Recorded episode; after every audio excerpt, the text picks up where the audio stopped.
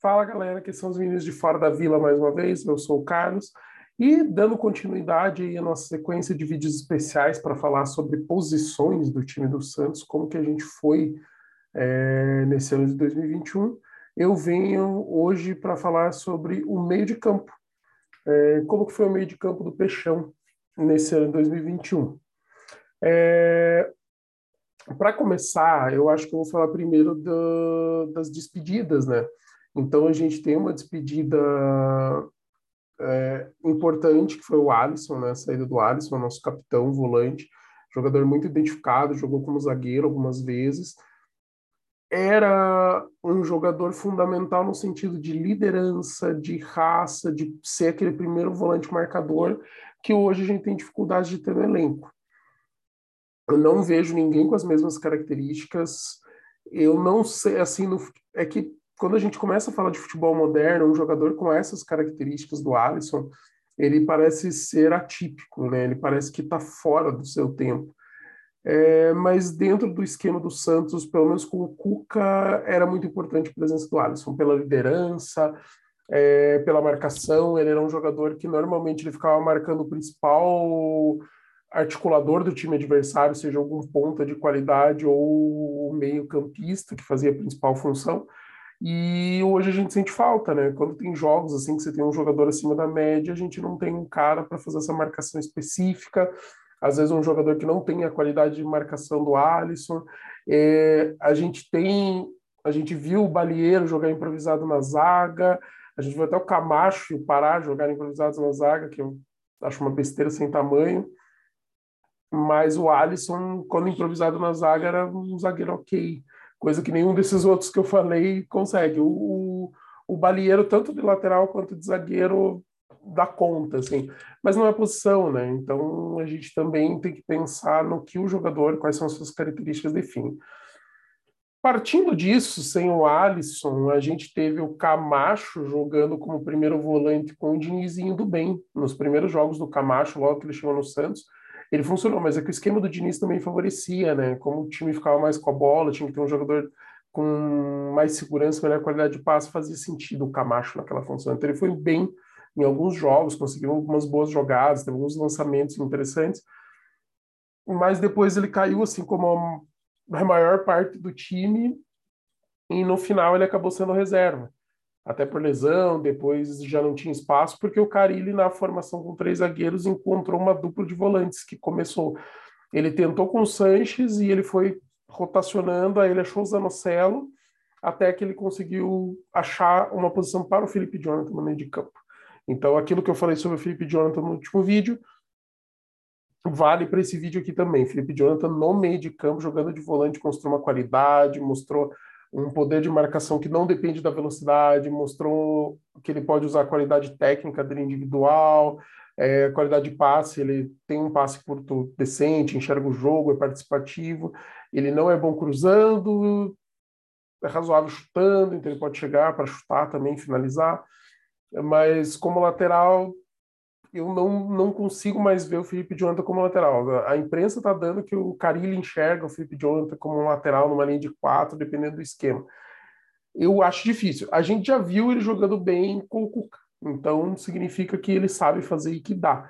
Mas hoje eu já enxergo ele como segundo volante. E não me preocupo tanto se porventura ele for negociado. Eu acho que o Santos deveria segurar ele até o meio do ano, porque a principal janela europeia é no meio do ano e é ali onde a gente consegue valores maiores. É porque o Sandri está voltando de lesão e o Sandri sempre foi um jogador diferenciado, baita passe. Ele não é um grande marcador, mas ele tem passe, visão de jogo, virar o jogo. Eu acho que ele e o Zanocelo tem tudo para fazer uma dupla incrível, principalmente se a gente mantiver os três zagueiros. Se o Carilli manter os três zagueiros. Porque você vai ter dois jogadores que conseguem prender a bola, que conseguem virar, fazer o passe longo, é uma jogada de passe diferenciada, eles se complementam. O Sandro é mais passador que o Zanocelo, o Zanocelo também é um bom passador, só que o Zanocelo ele prende um pouco mais a bola. Ele é aquele jogador que dificilmente vai perder a bola, coisa que o Sandro já não faz. O Sandro é mais é um passador, assim, né? Tipo, aquele jogador que a qualidade dele está no passe e não na questão de domínio. E o Zanocelo, ele tem o drible, ele consegue prender a bola, ele tem a questão física, porque ele é alto, ele é mais forte, e ele também tem o passe, sabe? Então, assim, cara, talvez ali formasse uma dupla para ajudar, principalmente na armação ofensiva, que é um dos problemas do Santos, né? Defensivamente, o Carilli deu um jeito, vamos ver ofensivamente para esse ano.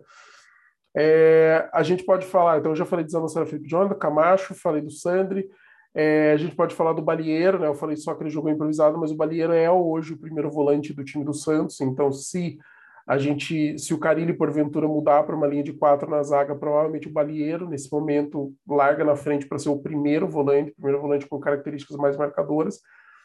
É, talvez o Santos vá atrás, ele estava indo atrás do Richard, do, do Corinthians, que também não é um grande primeiro volante, mas poderia fazer a função. Mas o Richard acertou com o Ceará, então não deu liga essa negociação. É, e a gente pode falar que tem no elenco o Ivonei e o Guilherme Nunes, o Kevin Maltz. O Guilherme Nunes voltou de empréstimo, acho que estava no Náutico, não jogou tanto, sabe? Então, jogadores que a gente esperava mais ou que ainda preciso provar, que talvez jogando por outro time sejam mais interessantes. Não sei, gente. Aí é uma questão de planejamento, né? Por, se porventura a gente vai jogar com dois volantes e no elenco do Santos tem uns nove, não tem por que ter nove, sabe? Você com cinco estourando seis, você dá conta, mesmo com lesões, sabe? Tipo, então você pode emprestar jogadores para rodar, negociar, em definitiva, alguns que você já vê que ainda não serve, e assim vai. Saindo dos volantes para os meias, meias, meio-campistas, meio-atacantes, a gente tem que dar um bom destaque para Gabriel Pirani, né? Gabriel Pirani foi o nome do meio de campo esse ano, foi um jogador que apareceu bem. É, no começo não aparecia tanto, mas depois teve uma sequência boa, jogou, fez alguns jogos muito bons com o Diniz. Depois oscilou bastante, mas o time caiu e mesmo com o time jogando mal com o Diniz, o Pirani era um cara que se dedicava, corria, se entregava, então ele aparecia mais. A gente conseguia botar um pouco mais de fé nele e ver mais qualidade do Pirani. Ainda toma algumas decisões erradas, às vezes chuta na hora errada, passa na hora errada, mas é um jogador que se entrega muito, tem um potencial de crescimento muito grande. Eu gosto muito do Pirani, eu acho que eu daria um jeito de formar o meio de campo onde o Pirani pudesse jogar e ser o nosso armador. Então, se porventura a gente mantiver com três zagueiros, jogar os dois volantes e achar uma posição para o Pirani ou se não funciona, né? Porque às vezes com os três zagueiros, os alas, o Pirani fica meio encaixotado ali entre o centroavante e os volantes. É, se o Santos, porventura, for jogar com uma linha de quatro e precisar de um meio armador, daí a posição é do Pirani hoje. É uma posição que o Santos deveria reforçar, então eu acho que assim, o Santos deveria trazer é, um lateral esquerdo, até porque o Moraes só tem contrato até o fim do Paulista, o valor dele é muito alto, um milhão de euros, é um valor que o Santos não vai pagar, ainda mais para o jogador reserva é, trazer um lateral direito, porque talvez testar o Daniel Guedes no começo do ano, depois, quem sabe, emprestar ele se realmente não serve.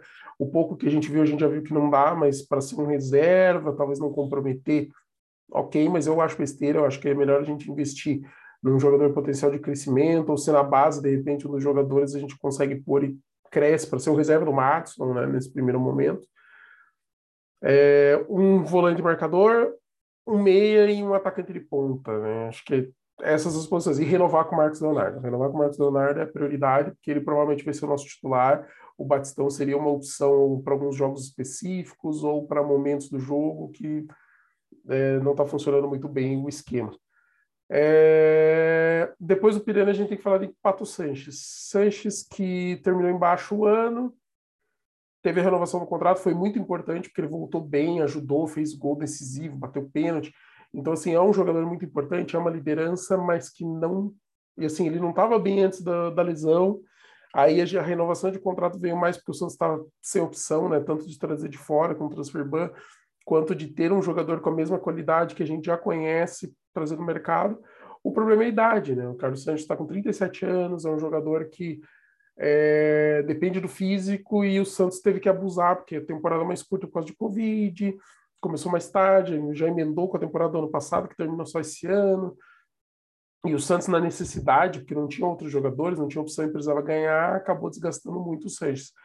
Eu acredito que o Sanches, com uma boa pré-temporada e sendo dosado, sabe, o jogo do Santos não depender do Sanches, pelo contrário, o Sanches ser um complemento, ser um jogador que em alguns jogos ele pode ser titular, em outros jogos ele pode entrar com opção, em outros talvez nem jogar para poupar.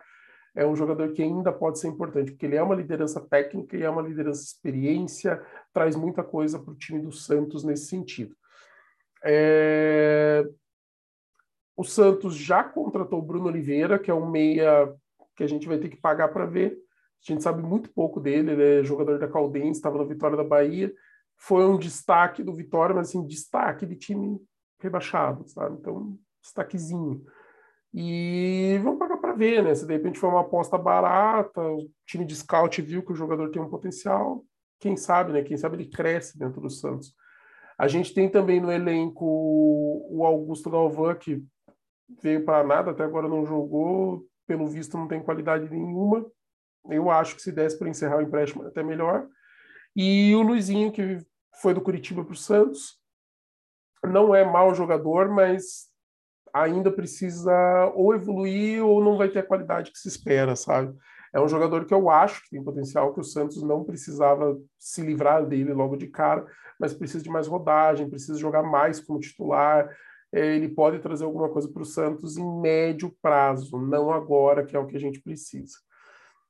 É, falando de jogadores potencial, esse ano o boliviano Miguel Terceiros, que é uma promessa, faz 18 anos, então a partir do momento que ele fizer 18, o Santos pode começar a colocar para jogar no time de cima. Dizem que é bom jogador, dizem que é diferenciado, que até a seleção principal já convocou o garoto, e tem muita expectativa em cima, mas a gente tem que ver também, né? Mas seria bem interessante, pelo menos, para a gente saber né, do nível desse jogador, o que, que ele pode trazer. E, por último, quero falar de uma despedida, né? Despedida de Giamota. Giamota, que foi meia, que foi volante, que foi lateral, foi falso 9, onde ele jogou melhor com o Sampaoli. Giamota finalmente deu adeus ao Santos. Cara, o último jogo dele foi horrível. O cara entrou com um minuto, fez o pênalti e foi expulso.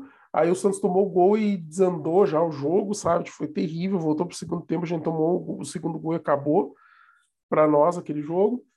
E foi uma despedida horrível para ele, né? Porque assim, quer queira, quer não, o Giamota era um jogador regular e que teve alguns bons momentos. Inclusive, teve momentos decentes esse ano jogando de segundo volante com o Diniz.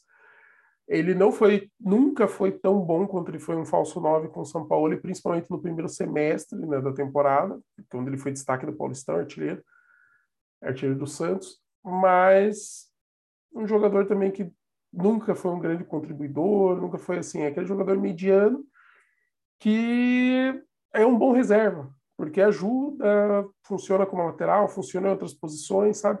Mas também não é um cara que a gente pode contar sempre. Então, o que, que eu espero? Eu gostaria muito que o Santos conseguisse um bom jogador de meio de campo, até para trabalhar junto com o Piranha, ajudar o Piranha a evoluir, o Santos trazer um cara que tem uma característica diferente do Piranha, né? O Piranha é mais carregador tal, e a gente precisava de um cara que arme melhor. De repente, rotacional, Sanches, com o Piranha aqui, quando você começa a pensar na posição, o Sanches joga um pouco melhor quando joga um pouco mais atrás, o Piranha mais na frente, sabe? Mas de repente um meio atacante que bata mais de fora da área, que arme um pouco melhor o jogo, enxergue melhor, seria legal. Ajudaria até o Piranha evoluir, poderia jogar os dois juntos em alguns momentos, revezar conforme é, necessidade, adversário. É, um volante marcador seria legal para o Santos ter um cara confiável, seguro. E, e no meio de campo é isso. Então é isso, galera. Essa é a nossa análise aí dos volantes meias. É, para quem acompanha nosso trabalho, muito obrigado. É, curtam, comentem, compartilhem, se inscrevam no canal, tragam mais Santistas. E a gente vai terminar aí logo na sequência. A gente quer fazer ainda um vídeo de atacantes e depois falar um vídeo sobre o, sobre comissão técnica. É, galera, obrigado de coração e até a próxima. E como diz o Danilo, para cima deles. Um grande abraço.